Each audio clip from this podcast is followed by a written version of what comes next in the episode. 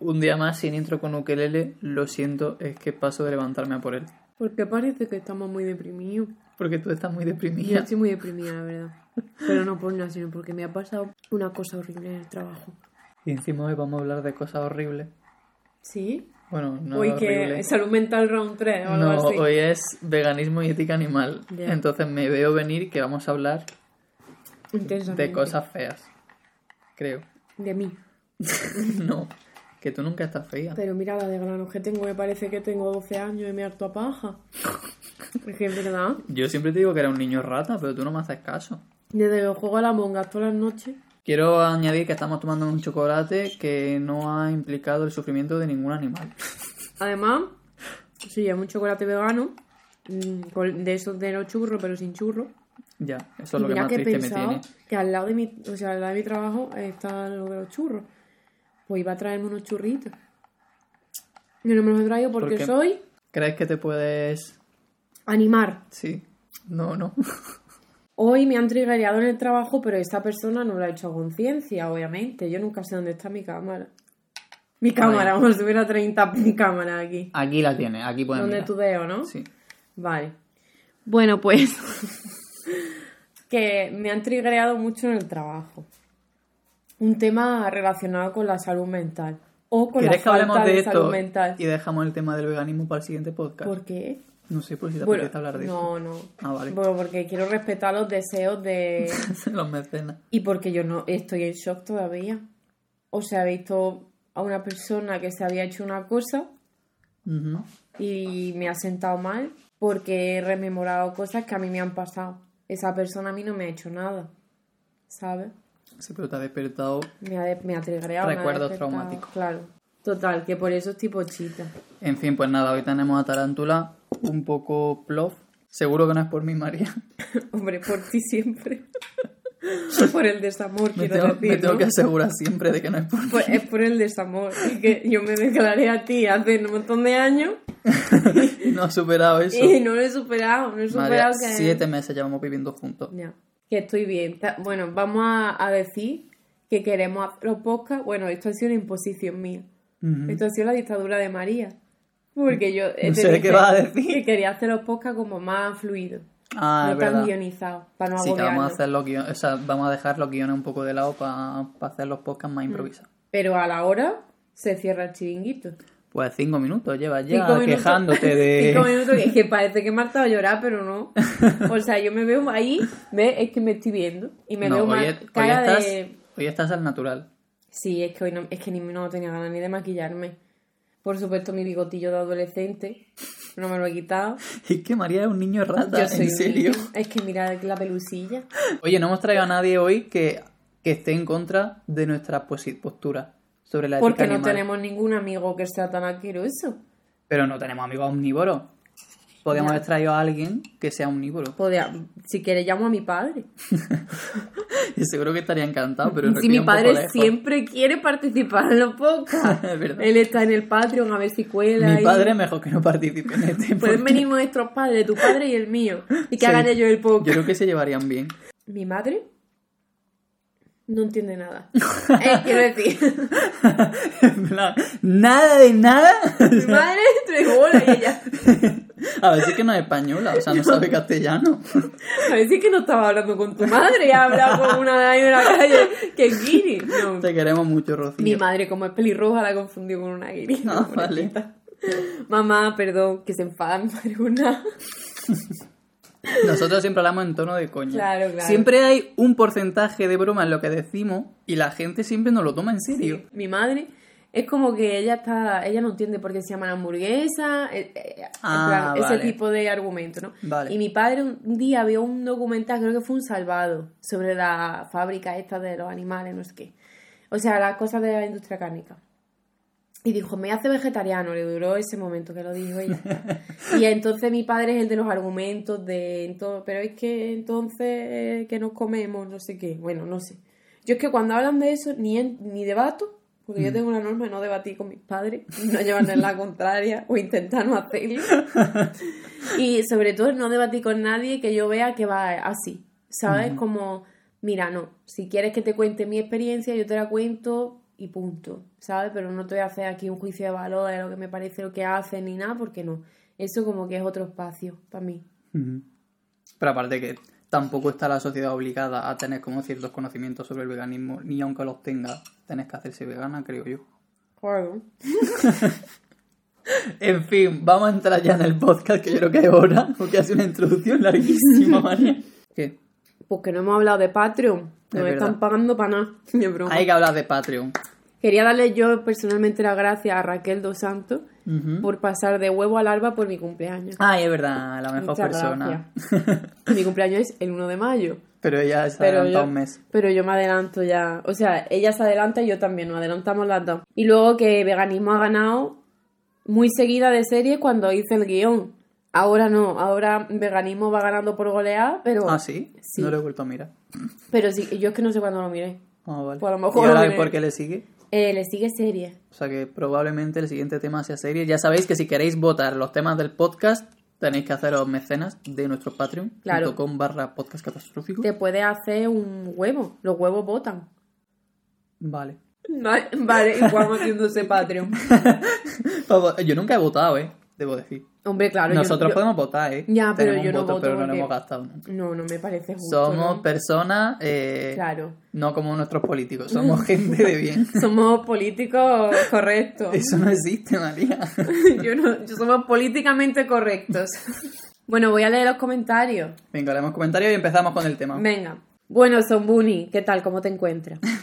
Eh, aquí, comentando para demostrarle amor a María. Oli, que es lo que hay que hacer. Y he visto que habéis ovacionado y reaccionado a otras publicaciones. Gracias también. Yo estaba empezando a sentirme abandonada. Bueno, dice. La verdad es que de las cosas que he tomado por recomendación de Caos, no hay algo que no me haya gustado. Así que me hace ilusión esta nueva lista. Ole. Gracias, me siento vez Pa, que- pa. Perdón. Cada vez que le digáis algo bueno, Juan, va a hacer un bailecito y una canción. Voy a insertar bailecito. Nu- nueva, nueva recompensa de Patreon. y ya que los dos escriben en general, me parecería súper interesante escuchar de ustedes consejos o perspectivas de narrativa. Esto lo, lo ha pedido mucha gente también en los comentarios de YouTube. Hay que añadir otro tema que sea Claro. eh, Escritura. escritura. Escritura. Creatividad, escritura, yo diría. Pues lo que dice Juan de entender que las historias al adaptarse se presentan Ah, en diferentes vale. lenguajes y hay que saber distinguir las características de cada uno, bueno, me ha parecido de lo más difícil de aprender o expresar, ya sea una ilustración, un cómic o un poema. Postdata, ¿por qué no hago comentarios? Porque no te he entendido, Sopuni, no te entiendo. Que sí, se refiere a cuando yo hablé en el podcast de las adaptaciones de, libro a película y de que lo Mm. importante no es adaptarlo bien, o sea, fielmente, sino utilizar las herramientas que te dé el lenguaje con el que te estás expresando. Ole. Postdata, María, dime. De tanto escucharte hablar con lenguaje inclusivo, lo he comenzado a utilizar de forma natural sin percatarme. Hay gente que me dice, ¿por qué usas la E? Y yo le digo, ¿y por qué usas la U? no es que lo evitara, pero me he familiarizado rápido con todo el montón de información que nos lanza. Esto me hace, me hace gracia. ¡Papá! ¡Toda Oye, información! No cambies besos. No cambio. Besos para No ti también. cambies, no cambies, no cambies. Orion Mini, en paz descanse. Orion Mini, persona que yo personalmente voy a echar de menos. Ajá. Eh, un Sí. poco tarde, pero tomo la palabra con lo de la quedada de Málaga. Ya estamos con Orion Mini en Málaga, en la playita. Ahora invita, invita a ella a copilla, que, que yo voy tiesa, ¿eh? Los de YouTube. Vale, yo tengo que decir una cosa. Estos comentarios me han impactado. Esto que va a pasar ahora es que no sé ni cómo explicarlo. Trigger warning, cosa inexplicable, ¿sabes? Como... O sea, yo no sé qué pensar. Adelante. La, la persona que ha puesto el comentario se llama Persona 1111. ¿m? Eh, Empezamos fuerte. En mi colegio había un libro que se titulaba ¿Quién se ha hecho caca encima de topo? que casualmente trataba, casualmente trataba de un topo que se despertó con una caca en la cabeza. Este es como el de el, el serpiente en el avión de Keira. Bueno, se despertó con una caca en la cabeza y va preguntando a los animales de quién era esa caca. Y cuando se enteró, se cagó encima del perro. que era Vale, quien se había spoiler. Sí. Que era. Sí, spoiler, claro. que era quien se había cagado encima de topo. A lo que Rafael Rubio responde. Socorro, yo también. He leído ese libro, ¿qué? Aún no he visto el podcast, pero María mencionó, pues míratelo. Pero María mencionó este comentario en su historia de Instagram y necesitaba buscarlo. Es que me impresionó mucho que me grabé comiendo. El libro estaba también en mi cole. Te has dejado la mejor parte, ¿vale? En fin. Eh, o sea, el topo iba preguntándole a distintos animales y cada animal le decía, ¿qué va? Yo no he sido, mis cacas no son así, sino así, mira. Y cagaban delante del topo. No, y cagaban delante del topo. Ya, es que estaba chillando, sí, Claro. porque normal. O sea, Rafael, I feel you. Rollo, el topo le preguntaba a un pájaro si ha sido él. Y él, como, pero topo, hijo, si mi caca es líquida y blanca, look at it. Procede a cagar. Entonces, Pame Ortiz, que me representa, pregunta, ¿qué estoy leyendo? Me gusta mucho este comentario porque introduce muy bien al tema de hoy de ética animal. ¡Ya veo! ¡Ostras! Lo he sin querer, ¿eh?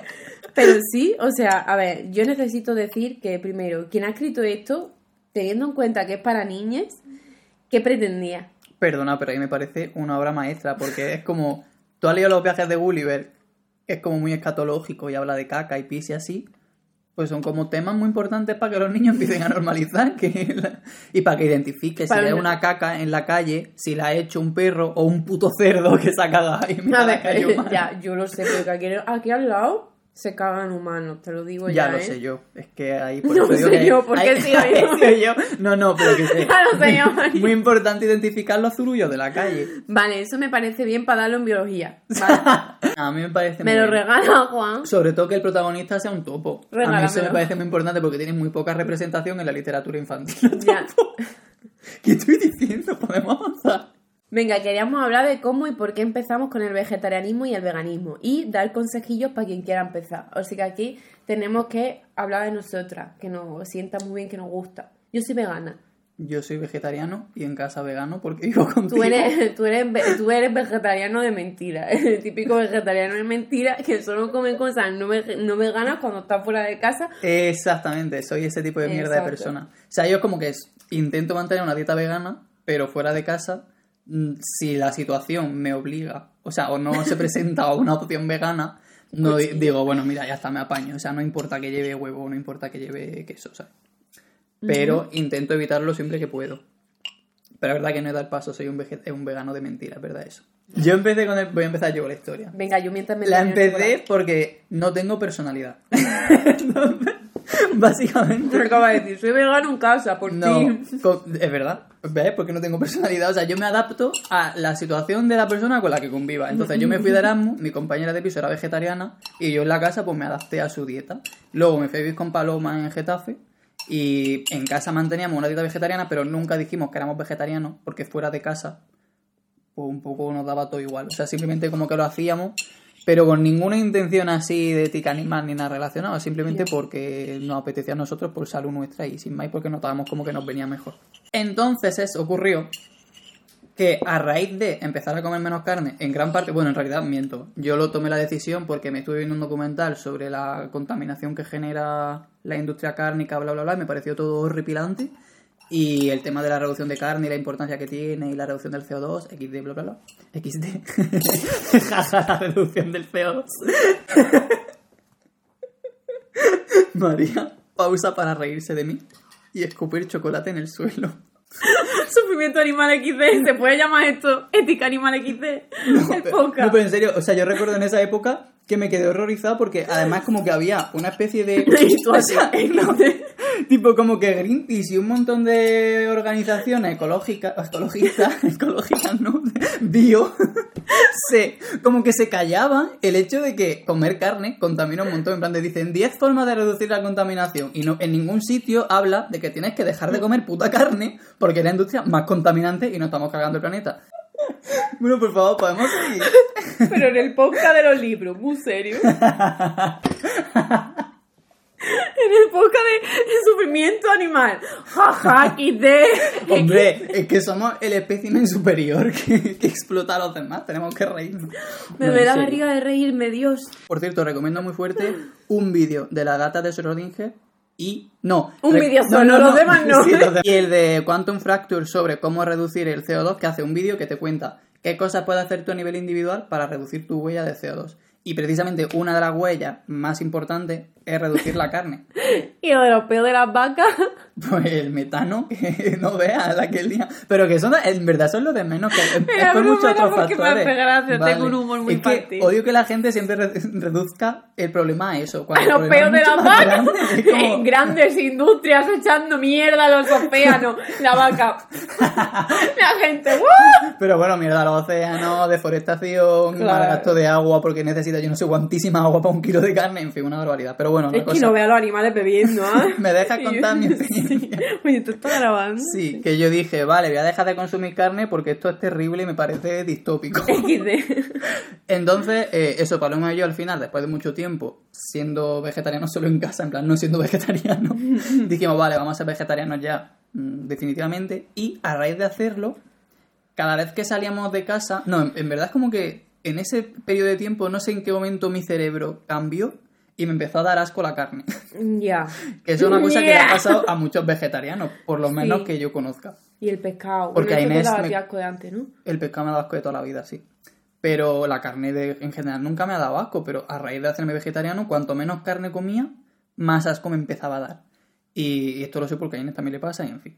Total, que al final dije... Entonces, ¿sí le pasa a Sí, Inés? se le pasa a todo el mundo. Porque Inés y yo somos el claro ejemplo de toda la sociedad.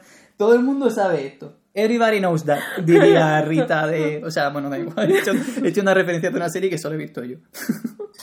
Se llama que es One Day at a. Time. A raíz de que me empezara a dar asco la carne, obviamente dejé de comer carne. Ya, es que qué asco y la sangre. o sea, me hice vegetariano estricto en mediados de 2018.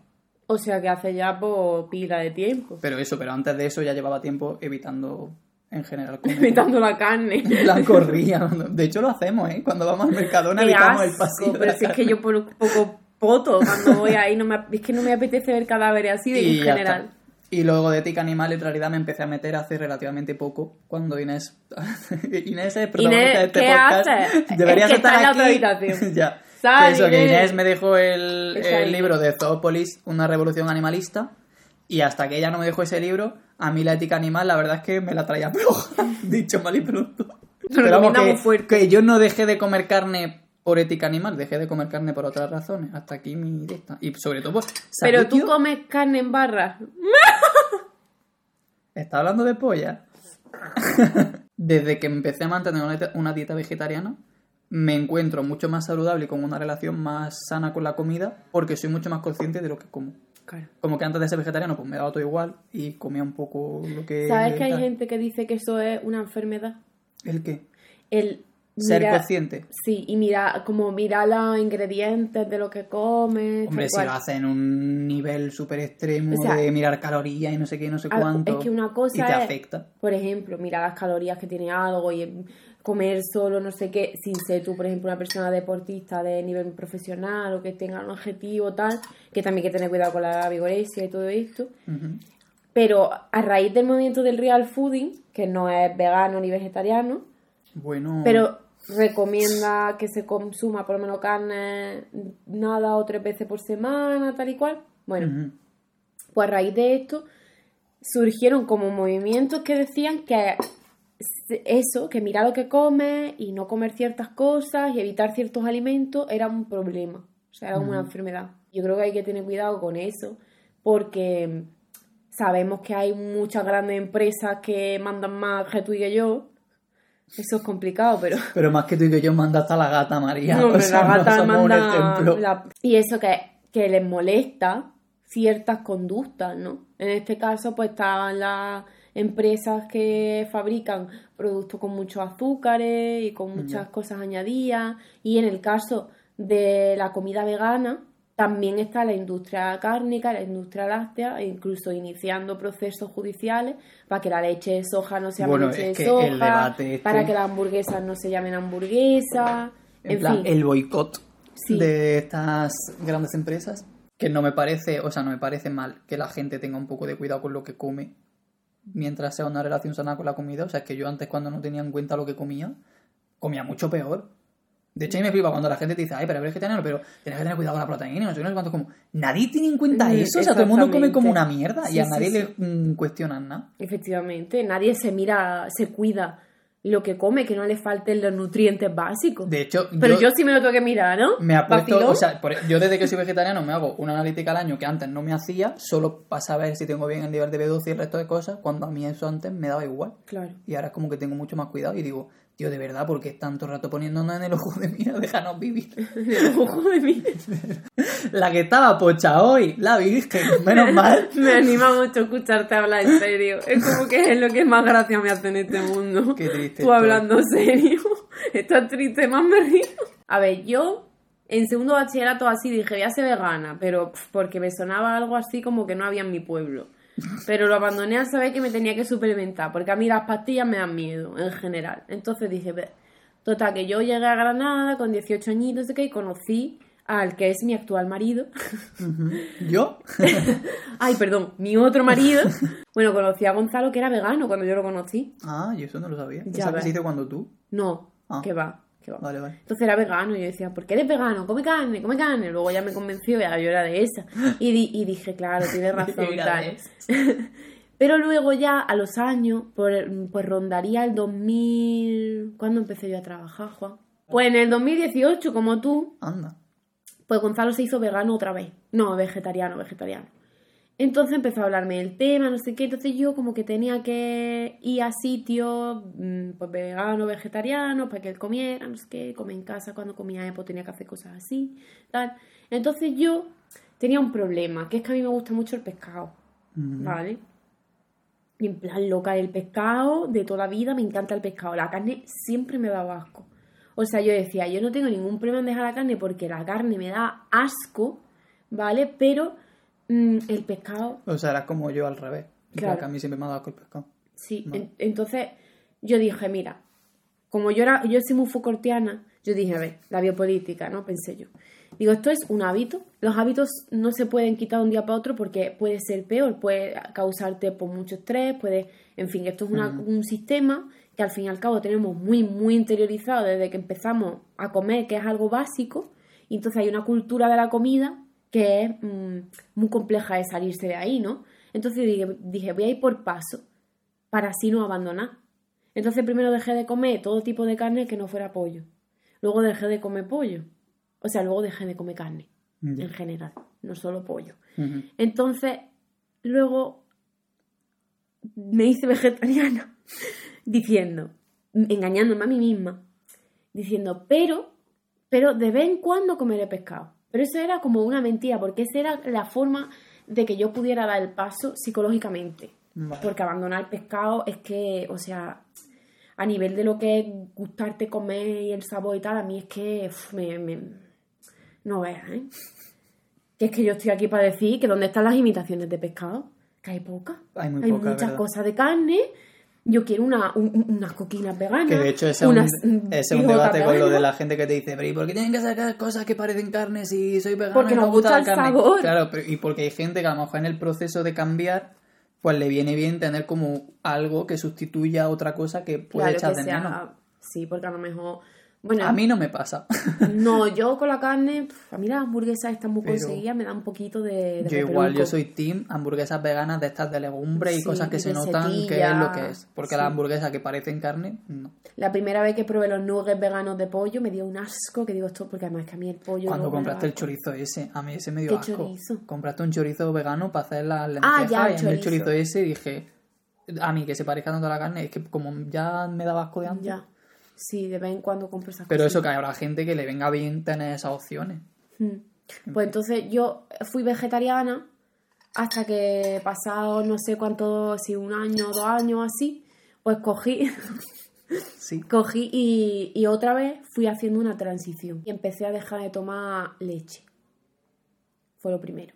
No, lo primero fue el queso. Porque hay muchos quesos, y esto para, para la gente vegetariana es importante, que llevan cuajo, que es un trozo de estómago. Entonces eso vegetariano, vegetariano no es, ¿sabes? Y encontrar un queso sin cuajo, pues, es- o con cuajo hecho mm, en un laboratorio, pues complicado, ¿no? Entonces dejé de comer queso. Luego dejé la leche y por último el huevo. Fíjate, Y- yo empecé con la leche. Y lo más difícil, yo lo que, lo que vi que era más, más costoso era la leche, pero no porque a mí me gustara, sino porque hay cantidad de productos que tienen leche. O sea, tú cuando eres vegana, tú tienes que ir mirando las cosas y preguntándolo todo, porque casi todo lleva leche y huevo. Total, que entonces ya hace que soy vegana, pues creo que dos años. Consejo para quien quiera empezar a hacerlo. En mi caso yo me tuve que autoengañar si había algo que me gustaba mucho. Y eh, es que hay gente que dice, el queso, hay gente que le gusta mucho el queso. A mí me gustaba mucho el queso. Yo eso es verdad que los quesos veganos pues no están tan conseguidos y son muy caros. Ya. Los quesos Hombre, veganos. sí, sí. Esa, o lo puedes hacer en tu casita. Y igual te sale más baratito. Pero claro, eso sí te gusta cocinar. En general, ser vegano en casa es fácil. Sí. El problema es cuando sales a comer Sí. fuera. Ahora, bueno, cuando nosotros nos hicimos, que ahora, o sea, es que ha, pasado como tres o cuatro años desde que dejé de comer cosas de procedencia animal, de comer, ¿eh? Porque hay más cosas de ese vegano. Sí, ahora hablaremos de eso. Eh, pero cuando, por lo menos cuando empezamos, no había tantas cosas como ahora. No ibas al líder y había una sección en el líder, ni en el Mercadona, ni en ningún lado. ¿Sabes? Mm. Es como que era súper Sí, es verdad que ahora hay más opciones. Incluso más sitios, por lo menos aquí en Granada, como que cada vez hay muchísimas y bares que te ponen como opciones y tal. Claro, ahora poco sí, a pero antes salí era mm, a los sitios concretos que había. Ujú. Y eso sí no te ponían atún, que los atunes al parecer se plantan. O si te dicen como a mí, y que te pongan una lechuga. y tú ver si, si lo que tienes. y yo en plan.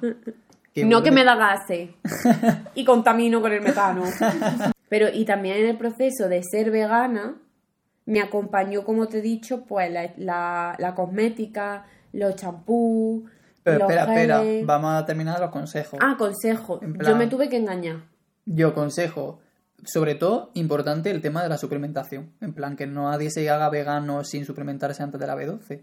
Y no te hagas vegano sin saber, o sea, Claro, informándote La- un poco. La cultura de la comida, ¿cuál es? El plato principal es un trozo de carne y lo demás es, es accesorio. Y tú te piensas a lo mejor que el cambio es quitar el trozo de carne y comerte el accesorio. Pero es que no, o sea, tienes que comer fuente de proteína. ¿Dónde está la proteína? ¿De dónde saco las proteínas? Que es una cuenta de Instagram que hace, Ah, verdad. que hace mucho activismo Sí, también tal. Eh, que me ha hecho gracia. Pues mira, ¿de dónde sacas las proteínas? Pues de las legumbres, de la soja texturizada, de la- del tofu que también es soja Sí, el, del seitán, de muchos sitios, o sea, infórmate y que nunca te falte, pues, en tu plato algo que te aporte un aporte proteínico.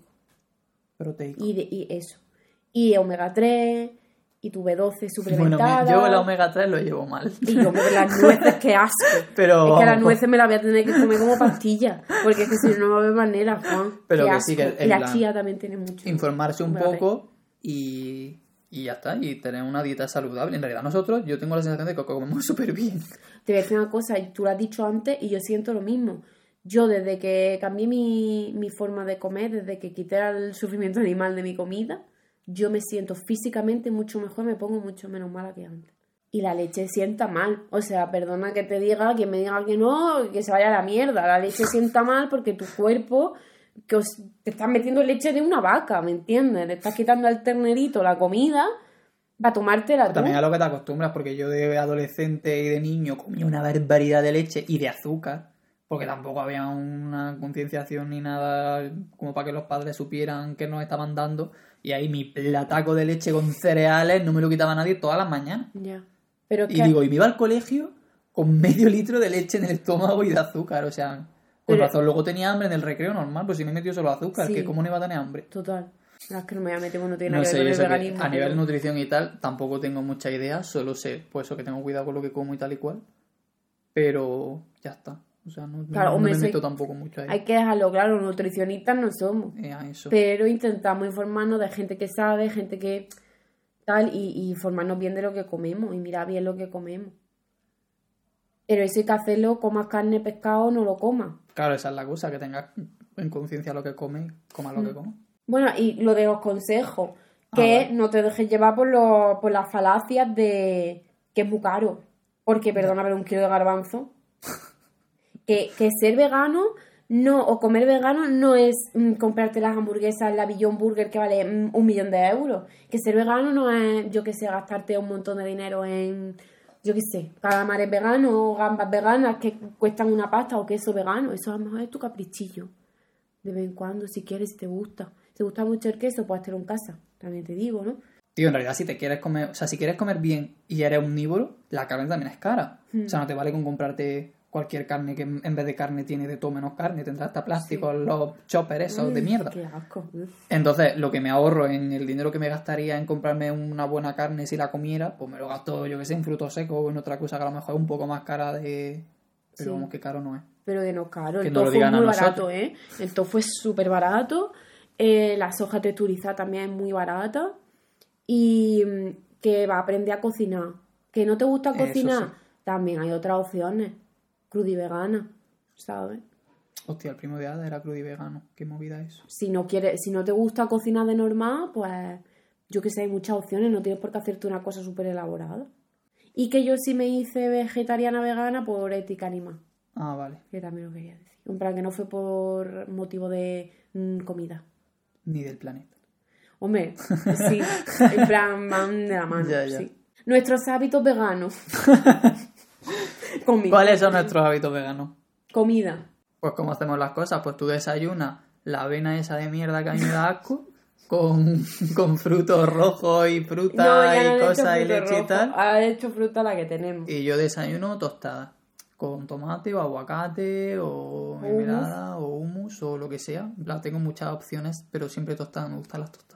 Yo soy Es feliz. que- es cuando- Es que quiero contar, quiero contar una anécdota. María dijo, vamos a dejar de comer pan, que no es sano, y vamos a pasar a desayunar avena, que ese sacia más y es mucho más sano. Sí, con ese tono. Yo te escuchaba así. Y dije, venga, lo intento. Y entonces tuve un tiempo desayunando la avena esa, que son por la gacha esta de toda la vida, que ahora se llama porridge o no sé qué polla. Y estuvimos un tiempo así hasta que yo me di cuenta de que desde que desayunaba avena era relativamente más infeliz. Eh, total, doy fe. Porque además es que te lo tienes que hacer por la noche. es que no. Y ya está. Y entonces yo me empecé a comprar otra vez pan y me levantaba y me ponía mis tostadas en la tostadora y yo era feliz Es y que de estaba verdad, contento. la felicidad que Es que me te dio, encantan las tostadas. el cambio que diste por las mañanas desde que tenías pan. O sea, es que yo me despertaba, esto lo prometo que no es coña, me despertaba y pensaba en ir a la cocina a comerme la avena esa de mierda y es que me daban ganas de llorar, de que no quiero esa guarrada. exagerado. Que, que cemento asqueroso, es que no hay... Y le- José me decía, no, es que hay muchas formas de hacerte la avena, Es- no tiene que quedar tan demente yo, que da asco de Le todas sus un, po- un poquito más de leche. O sea, que de baba. Qué asco, tío. Que no, que ya está, que no me gusta la avena, ¿qué le hago? A mí me sacia más, porque yo tengo un problema, que es que siempre tengo hambre. A ver, yo es Entonces que necesito voy a contar, esto no tiene nada que ver con el organismo, pero yo ahora estoy, llevo ya unas semanas, casi meses, haciendo el, de- el ayuno intermitente. Es que estas 12 horas, entonces, desde que ceno temprano, me acuesto, me levanto, me pongo a trabajar hasta las 12 de la mañana a lo mejor, en verdad son más de 12 horas. Y entonces desayuno a media mañana. ¿Qué consigo con eso? Pues que las primeras horas de trabajar estoy en ayuna y no tengo hambre. Y a media mañana ya me entra el hambre, desayuno y aguanto bien hasta mediodía. Yo no puedo. Tip. No puedo levantarme y no comer. Hay mucha gente que le pasa eso. Yo sí y no como- puedo levantarme, comer y luego no comer otra vez. Yo es que soy una persona que No. soy yo, sí No, yo sí que por la pan. mañana un té y eso sí, en plan en ayunas, pero comer, o sea, como que el estómago no me pide sólido recién despierto. Entonces, pero también es que madrugo mucho en general. Ya. Entonces, normal que a las 7 de la Pero si mañana te- no me apetezca. Como que quiere cenar a las 7 de la tarde y acostarse. que esta persona tiene Soy hábito esa muy persona. raro. Oye, es que me queda gustico en la cama. Pero comemos, ¿qué es lo que más comemos de todo? Lo que más comemos. Yo diría Arroz. que tofu. Ah, bueno, sí, Ah. tofu. Bueno, arroz tú, yo no como tanto. Es verdad, yo sí que acompaño casi siempre todo con un poco de arroz para que me sacie más. Tofu comemos un montón. Sí. Hubo un tiempo que comíamos mucha soja. Sí. texturizada. Ahora ya, se me ha pasado esa. Sí. Garbanzo también comemos mucho. Uh, garbanzo comemos, comemos setas, comemos muchas setas. Sí, qué bueno. Uf, ¿Y qué más seta. comemos? Comemos muy pocos frutos secos. Por algún Es que, motivo. es que no puedo. Hay un, tengo un problema. con Oye, yo hoy he comido almendra. Me he forzado a mí mismo a comer almendra. Yo como chía, que da omega 3, bastante chía. Ya, Las almendras no. Comemos mucha verdura, porque todo lo que cocinamos es con verdura. O sea, es raro que cocinemos algo y no lleve o cebolla, o zanahoria, o pimiento, o ajo. Bueno, ajo tú le echas ajo a todo en grandes cantidades. Yo sí. aparte de nuestros hábitos de comida, pues María me introdujo a los hábitos veganos más allá de la dieta, que vienen a ser pues la limpieza tal. Sí, porque yo quería ser mm, cero waste. ¿Qué pasa? Como todo en esta vida, que yo, lo, por lo menos como lo hago yo, es poco a poco. Entonces, ¿qué hemos cambiado? Mm, los cepillos de dientes, que yo ahora mismo no sé cuál es el mío. Yo creo que sí, el tuyo tiene que tener moho. el que no tenga moho es el mío. el champú sólido Efectivamente. y normalmente suele ser mm, de comercio local. Yo lo compraba antes en el Realejo. Ay, vale. Yo lo sí, compré en el Realejo y en el Ecoeco he comprado los champuses. Los geles de baño, pues son las pastillas que hace mi suegra o tu abuela. Efectivamente, gracias abuela por la, tu arsenal de jabones Sí. que lo estamos usando todos los días. Jabones de estos que se hacen con sosa y con aceite usado, ¿no? Yo me hago mi propio desodorante. Es verdad. Yo lo intenté, no me, No te gusta. me gustó. No, a ver, yo es que no, nada más que tengo esa receta. Yo intenté hacerme la pasta de dientes. Yo ahora lo que quiero hacer es comprarme los que vienen en tarritos de cristal son pastillas, que valen Mm. una pasta. Quiero eh, esperar a ser rica. A ver, estas cosas sí son caras, ¿eh? Mm, Las cosas zero waste, Son caras. algunas cosas que no se pueden sustituir por remedios caseros, sí que son caras. Es que yo tengo un tema con los remedios caseros. Porque es verdad que no lo sabemos hacer del todo bien. A ver, Juan, el día de. Es que hicimos un limpiacristales que Ya, no quedaba hicimos- asco, no lo hicimos tío. bien, no lo hicimos bien. Eso es que no lo hicimos bien. Ya, ya. Luego otra cosa que hemos hecho es que compramos la vajilla vegano Sí, con envase de cartón. que lo venden en Lidl. Sí. Nosotros lo hemos comprado porque hemos visto ahí. Y María utiliza también, bueno, el suavizante sí que lo hacemos los dos veganos. Y María usa el detergente vegano también que lo hace ella. Sí, bueno, que- lo hace ella, usa el jabón ese. Que he de decir que yo creo que veganismo, ética animal va muy ligado al ecologismo. Porque creo que ahora estamos hablando de cosas no solo cruelty free y, y vegana, sino también ecológica. ¿no? El movimiento Zero Waste y el de la liberación animal, yo creo que van un poco por el mismo camino. Cosmética. Ah, cosmética, verdad. Bueno, en mi caso, que soy la que usa cosmética, ¿no? Sí, bueno, tú también. ¿Yo qué uso? Las cosas de la cara, ¿no? ¿Yo qué me he Las hecho? mascarillas, Ah, pero... lo del pelo, Es verdad, uso mascarilla vegana. claro. Y aprendí a hacer yo mi, mi mascarilla, que de hecho me parece una buena mascarilla, pero tienes que hacértela pues, como cada dos semanas o así. Porque pues, al ser casera, pues no aguanta tanto. Entonces al final pues me cansé y me terminé comprando yo la mascarilla vegana. He de decir que desde que uso mi desodorante casero, eh, un bote con cuatro ingredientes mezclados muy baratos me dura por lo menos más de medio año. Bueno, y luego el maquillaje es, mm, bueno, hay marcas, cada vez más marcas que están añadiendo mm, productos veganos, como W7 tiene una gama vegana, que no es que sea vegano, además es low cost. L'Oreal no es vegano. Garnier ahora sí es vegano y cruelty free y todo esto. Luego, mira que cruelty free no es vegano. Puede tener, Es verdad. puede ser cruelty free porque no está Pero, testado, sí. pero sí tener ingredientes de origen animal. Y luego Essence, cada vez, que también es low cost, cada vez tiene más cosas veganas. Eh, NYX creo que también era cruelty vegano, pero eso no estoy segura porque es caro y yo no lo consumo. y, y eso que eso es de hace poco que soy más consciente de ese tema y por ejemplo pues de L'Oreal de Maybelline había un pintalabios que duraba la vida que puedes estar tres días con labios pintados y no se te quita pero no solo no es cruelty free sino que es que tiene ingredientes de origen animal. Entonces yo con mucho dolor de mi corazón pero más dolor de los animales muertos, ¿vale? Pues eh, he dejado de usar eso y ahora pues uso otras cosas veganas que las hay también igual de buenas. Y bueno, argumentos éticos y corrientes de pensamiento de la liberación animal, y tú has puesto aquí, No, a ver, yo es que he puesto un par de fragmentos, he puesto tres, pero solo voy a leerlo, el dos, el tercero pues solo para los mecenas, pero he puesto un par que me parecían como interesantes para leer, ok, que me molan de... Porque yo tengo un problema, y es que todos los libros que me leo los subrayo y los resumo y tengo un documento con todos los libros que me leo porque estoy enfermo. Entonces pues me he leído el resumen que tengo de Zoopolis, que es larguísimo, o sea, es casi otro libro. madre mía. Y de todo eso pues he sacado un par de fragmentos. Dice, el principio de invulnerabilidad dice que el derecho de la gente a la vida es independiente de su contribución relativa al bien general y no es vulnerable en aras del bien mayor. Apelar a la cualidad de persona para negar derecho invulnerable a los animales solo consigue dinamitar la teoría y la práctica de los derechos humanos para los seres humanos. No me estaba escuchando. ¿no? Sí, sí, te Ah. estaba escuchando.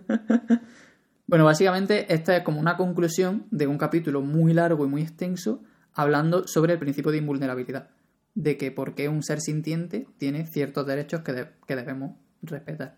Y ¿Es, que, po- es posible que esta persona que ha escrito este libro sea utilitarista? ¿Eso qué? Una corriente ética del ma- el mayor bien para el mayor número de personas como su premisa Mm, Principal. No. ¿Por qué lo dice? No sé, te pregunto. No, no me dio esa sensación en ningún momento. No, o sea, está, está hablando en Ah. plan un poco de por qué si, en- si a nosotros nos aplicamos ciertos derechos, no aplicárselo a otros seres sintientes. Sí. Y en plan, en ese capítulo pone un montón de ejemplos de que se pondrían en contra, en plan de pues no se le pueden aplicar a los animales por estos motivos. Entonces, si usamos esos motivos como argumento, tampoco se podría aplicar a las personas. Claro. ¿Y qué tipo de personas ponían tú de ejemplo? Todas. Todas las Porque, por ejemplo, que sean dependientes, todas las personas somos dependientes en algún momento, tanto de bebés como de ancianos. O eh, todas las personas en algún momento de nuestra vida vamos a tener que ser protegidas de no sé qué, o yo que sé, como que pone Sí, aquí vale, ejemplos de tal. Mm. Entonces, eso como que son argumentos que ni siquiera se pueden aplicar a personas, por lo que sea. Mm, vale. Pone un Era ejemplo- simplemente pone como un- pregunta. Pone un ejemplo de Star Trek. en plan que dice- Buenísimo ejemplo, el que sea. Dice, ¿por qué si viene una especie más... Por ejemplo, si nos consideramos nosotros una especie más avanzada que se puede permitir explotar a otra especie, ¿por qué si viniera otra especie del, del espacio exterior, en un supuesto, que a explotarnos a nosotros porque somos una, una especie inferior, nos parecería horrible, porque a pesar de ser una especie inferior a ellos por X razones, entonces como, vale, si queremos que nos repeten especies más mm, superiores, deberíamos aplicándolo nosotros también. Y por qué en Star Trek, cuando nos parece fascinante que vayan a investigar otras criaturas en el espacio que son súper raras y no sé qué, y hay que protegerlas porque otros alienígenas están destruyéndolas, no sé qué, nosotros hacemos lo mismo con nuestras especies de aquí. Que las tías son una fan de Star Trek, entonces están todo el rato haciendo referencias. Yo no he visto Star Trek, A mí me pero gusta. tú sé que sí. Entonces, algunas referencias yo me las Yo perdía. estaba enamorada de Spock. Es verdad. Y luego el otro que he cogido, que es, otro- es que la putada es que son como conclusiones de capítulos muy largos. Bueno, siguiendo con el punto anterior, dice, la invulnerabilidad no significa que los derechos básicos sean absolutos y sin excepciones. Por ejemplo, si entra una serpiente venenosa a tu casa a atacarte, pues como que... Con un cuchillo. tal, o si una persona va a matarte a ti y tú en autodefensa le haces daño o lo que sea, como que hay situaciones, o sea, que no son mm, una invulnerabilidad en todas las de estas, pero hoy en día casi nadie está en las circunstancias que justificarían apresar y matar animales para obtener comida, mano de obra o ropa y la existencia de esos casos trágicos no ponen en cuestión los derechos invulnerables básicos de animales ni humanos. En plan que no se pueden utilizar como excepciones súper particulares para aplicarla a...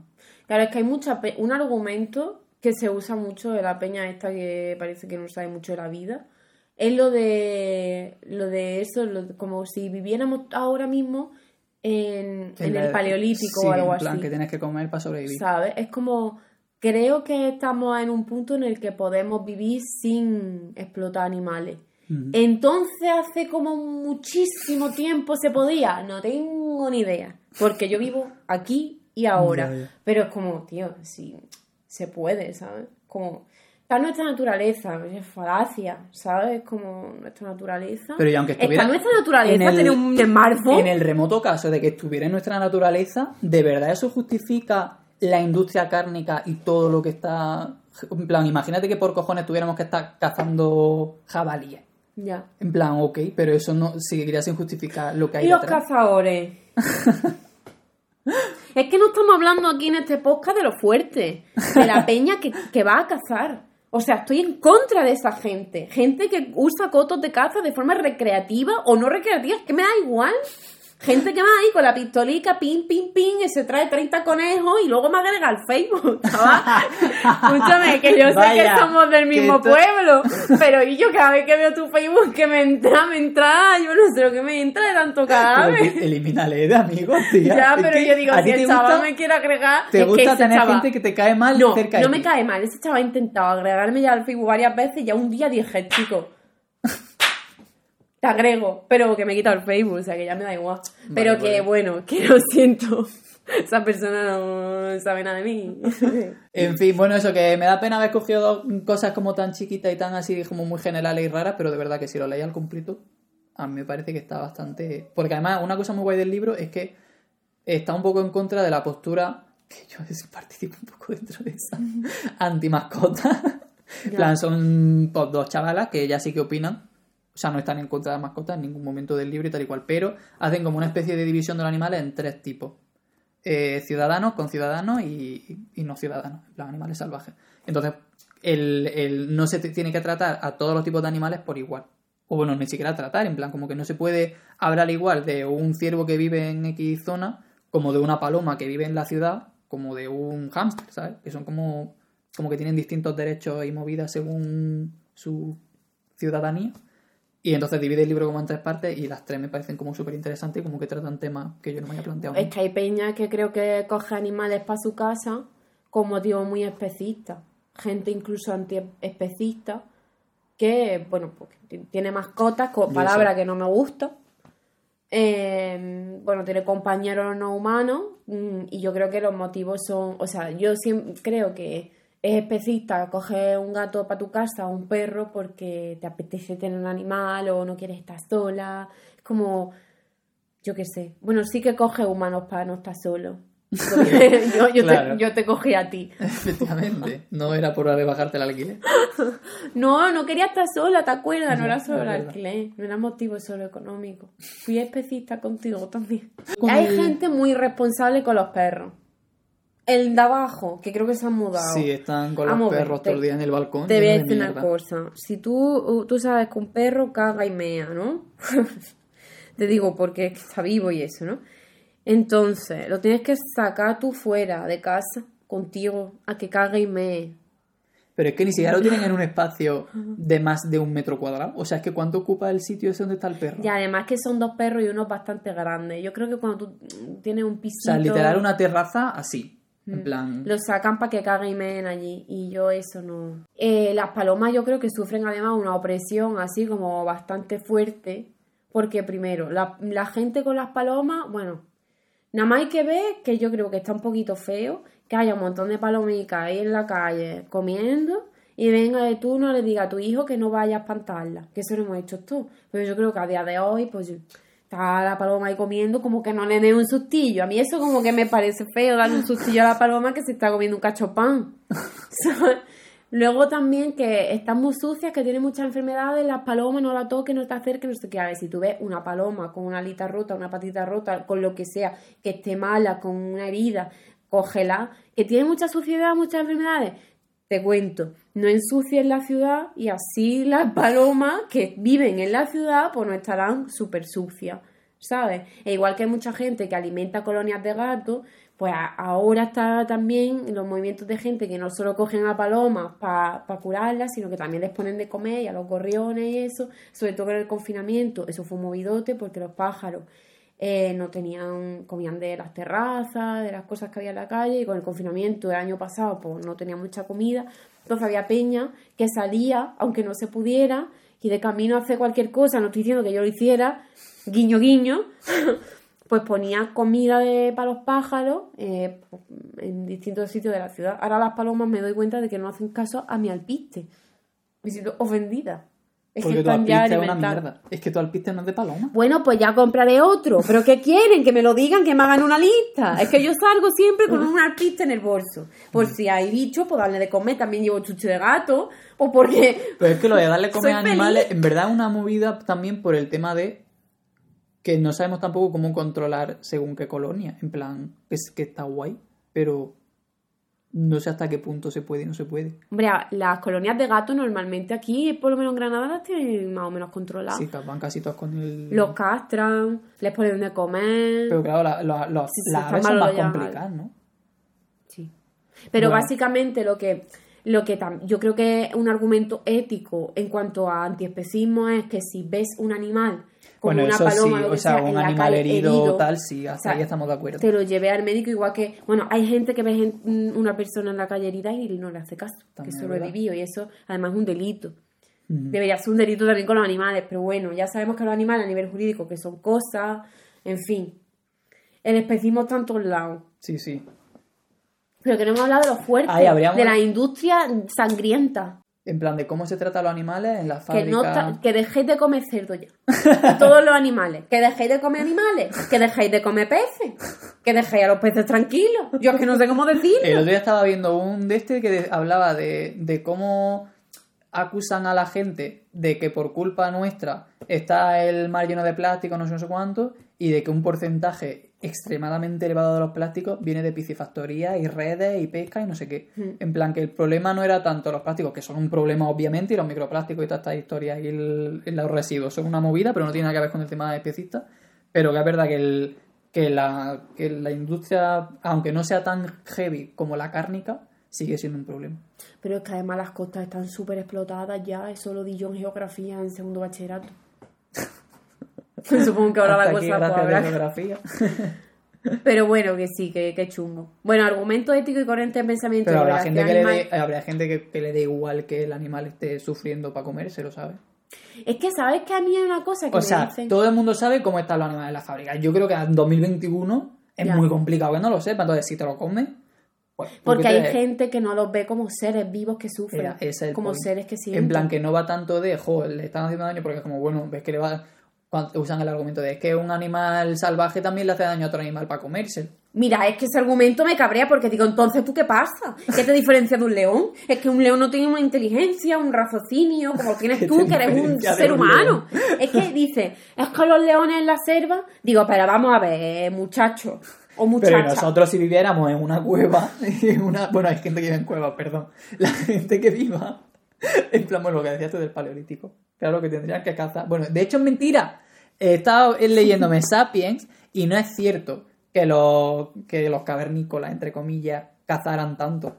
O sea, éramos más carroñeros y recolectores que otra Es- cosa. sí, de hecho es que hay una teoría en la que dice que se presenta la historia, eso una teoría desde el feminismo y la antropología y tal, que dice que se presentan como los hombres cazadores que traían el sustento no sé qué, cuando traían cosas que ya estaban muertas, putrefactas, y de lo que verdaderamente se alimentaban era de la recolección de lo que se encargaban las mujeres. Pero bueno, aparte de eso que... Bueno, la Sapiens, por favor, que me está encantando, es un libro maravilloso.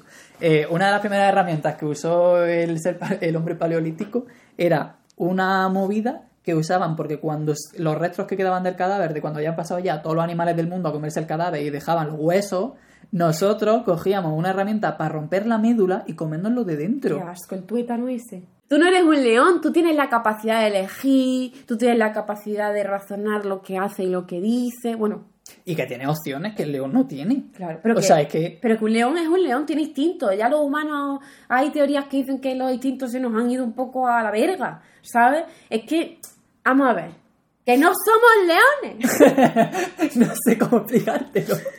Y además, y si tú estuvieras en la selva, no sé qué. Es una cosa, persona que dice eso, tú mañana tienes un accidente y te caes en una isla desierta tú solo y te mueres porque tú no eres capaz de cazar un animal. Disculpa que te diga que tú vives aquí, eh, que coges el metro todos los días para ir a trabajar, que pides un globo para comer, Pero que no eres capaz ni de hacerte un. Que eso, que yo no tengo nada en contra. De- o sea, a mí, me- la gente que no decide, o sea, porque yo toda mi vida he sido omnívoro, entonces, pues, ¿a quién voy a criticar? En plan, si yo sí he pasado por lo mismo.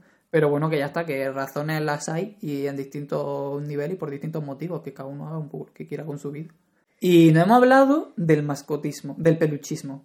de- bueno, con lo de las palomas, un poco. Sí, ¿no? es verdad, un poco va por ahí. Pero en plan, los vídeos estos que se viralizan mucho de ay, pobrecito, en plan, mira qué majo esta persona que ha salvado a este ciervo porque se estaba comiendo una serpiente y ya para el coche, para... es que vi ese vídeo hace una semana. En plan, pues una persona que para el coche para rescatar a un ciervo que se estaba comiendo una serpiente. Eh, hola. Creo que son cosas Podéis dejar a los animales en las que no te tienes que meter. evidentemente. O sea, co- pero es verdad que hay como una mm, sensación así de que hay como un animal favorito. En plan, como un tipo de animal, mamífero, bla, bla, bla, que se pone por encima del otro. Yo también quiero decir que cuidado con los vídeos estos de rescato a este perro, rescato a este gato, que hay mucha gente que hace daño a los animales para luego grabarlo como que lo ha rescatado. ¿En serio? ¿Por qué sabes eso? Porque me vi una vez un vídeo en el que salían como una investigación que había hecho, no sé qué, en el que hacían eso y yo entonces no veo nada de esas cosas de rescate. LOL, pues eso no lo, no lo he visto, pero en general es verdad que yo, bueno, yo es que sigo una chavala eh, que es más ecologista que animalista, pero la tía estaba súper a tope con, se llama Milestring, y, y la tía es como que es muy mm, escéptica con todo lo animalista, pero sobre todo de organizaciones tipo Greenpeace y así, porque es como que la tía se las ve venir ya. Entonces como que analiza tipo y documental y movidas así y me mola. Hay muchas cosas con las que no compartimos tanta opinión, pero me gusta mucho que por ejemplo el dodo este que yo le sigo también, la cuenta esta que es de pues, ese tipo de animales de rescate, no sé qué, yo la sigo, lo siento. tengo, porque yo es que veo esos, esos vídeos y me muero. Pero me gusta mucho que ella se dedica a desmentir esos vídeos. Entonces como que está guay tener...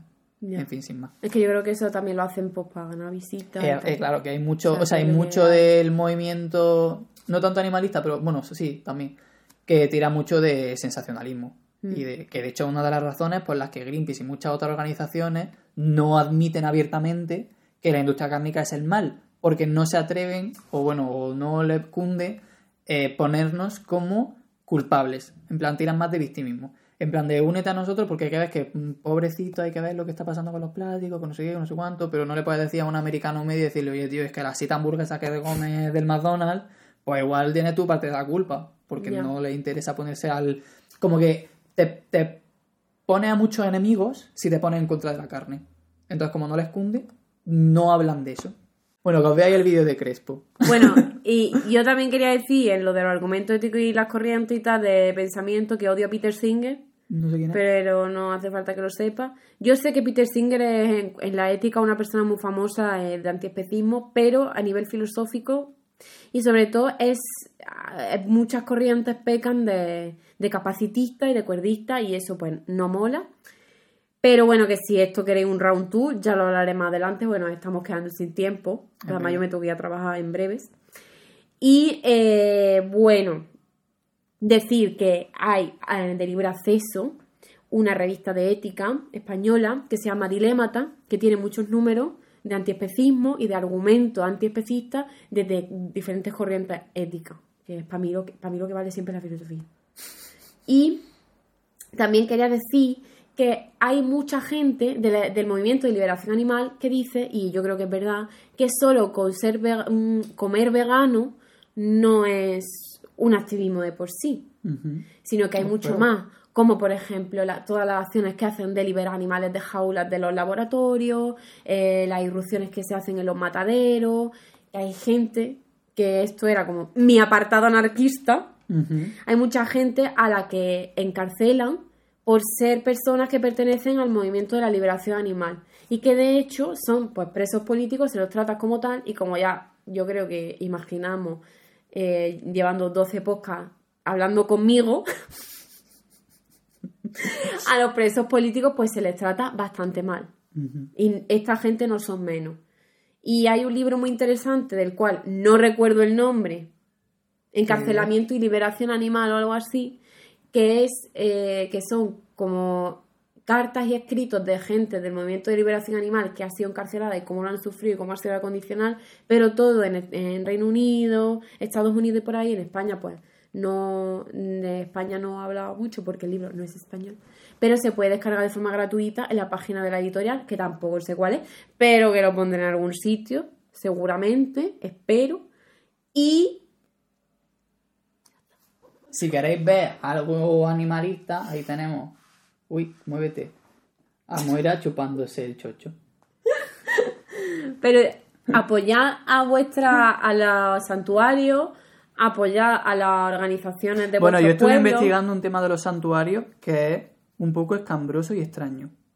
Porque están como. Pero dependerá del santuario. Claro, ahí voy, pero que a nivel legal, como que están en movidas porque no tienen como tanta vigilancia como a lo mejor un zoo o una protectora o no sé qué, como que hay, como que los santuarios están como libres de muchas cosas, entonces, bueno, hay un tema de turbio que no me voy a meter porque tampoco lo investigo en profundidad, pero lo que estoy investigando me puso un poco en alerta, en plan de, uy, danger. A ver, yo sigo a un santuario con los O sea, sí, hay de todo, obviamente. a Gaia, a la, a la Candela, pues no sé. esa Pero eso que había no- como movidas con muchos santuarios y no sé, o sea, eso que no lo he investigado tanto, entonces me tengo que meter en profundidad para saberlo bien. Y quiero recomendar gente. Vale. A tu entrenador vegano, que se pueda hacer deporte. Es que a mí un día me dijo un tío. Bueno, no hemos hablado de experiencia siendo vegano. Es que ya. Da para round tú, porque Vamos. vamos de todo. A mí me dijo un tío, a que desde que eres vegana te notas menos fuerte, jaja. Y yo diciendo, no, precisamente me noto mejor y ahora hago más deporte y no me caigo al suelo muerta. En fin. Total, tu entrenador vegano, que es una persona pues, que demuestra que se puede estar petado y hacer ejercicio. De hecho, hay un documental en Netflix de que hay muchos deportistas muy famosos que son que tenían seguían una dieta vegana. Eh, luego está de dónde saco las proteínas, cocinina, que tiene además por recetas así muy ricas, muy fáciles. Peace Love Vegan. Que... Bueno, que nos estamos enrollando. Bueno, que me voy, que me que toque te ir. tienes que ir a trabajar. Sí. Que ya está, que si queréis apoyar el podcast, tenemos un Patreon bien bonito que se llama Podcast Catastrófico. Y Podéis venir que- también a casa y traernos... Ah, bueno, si es para traernos comida, Es sí. broma. Ah, vale. Podéis venir a casa quien quiera, Os invitamos quiera. un día a paella vegana. Eh, y ya está, y que podéis escucharnos en YouTube, Spotify, Apple Podcasts, Evox y todas estas plataformas como siempre. Y decirnos qué pensáis vosotros sobre el tema, que eso nunca lo decimos. En plan, siempre decimos como comentarnos, pero no... Como que pensáis vosotros Porque del nadie nos veganismo y la ética comenta. animal. Nos comentan que si estamos cada día más guapos, que cómo se llama bien. mi corte de pelo, Y ya está, decirnos qué pensáis. Si estáis en contra de nuestra opinión, si está en Que- contra de nosotros a nivel personal. seguro que hay gente. Veo poco comentario hater. Es verdad, tenemos pocos haters. Yo creo que es porque les dan miedo. En Es que tiene- vuelo reviento. Tiene una actitud tan agresiva que, Hombre, como que- que la gente se giña y ¿Te dice, "No voy a acuerdas de decir nada". Pavel? Yo no sé cómo estará, ¿eh? Oye, es verdad, desde aquel Y el comentario de la nada. generación de cristal se quedó muerto. Esa persona se quedó en el suelo. Venga, eh, ponernos a parir, por favor, en plan de eh, argumentar, dando contraargumentos de por qué todo lo que hemos dicho no es válido o no es suficiente. Y lo del topo, Lo del topo es lo más importante de todo el podcast y el, el comentario que os debería incentivar a una dieta vegana porque es muy importante mantener a esos animales vivos que puedan seguir haciéndose caca encima del topo y seguir analizando sus cacas. pero qué mal cagarte en el topo. Bueno, en fin. Además, como te cagas en el topo si está bajo tierra. Ah, claro, porque hace un agujerillo y dices, voy a cagar, y claro, está ahí el topo. ahí- ¿Y tú qué sabes que está el topo? Es que también te digo el topo. Que Eh, nos vamos. Que adiós, de verdad, que me voy a poner a hacer un stream. Que soy una persona muy importante, estoy muy ocupado. Me parecía que nos íbamos a dar un besito. Qué horror.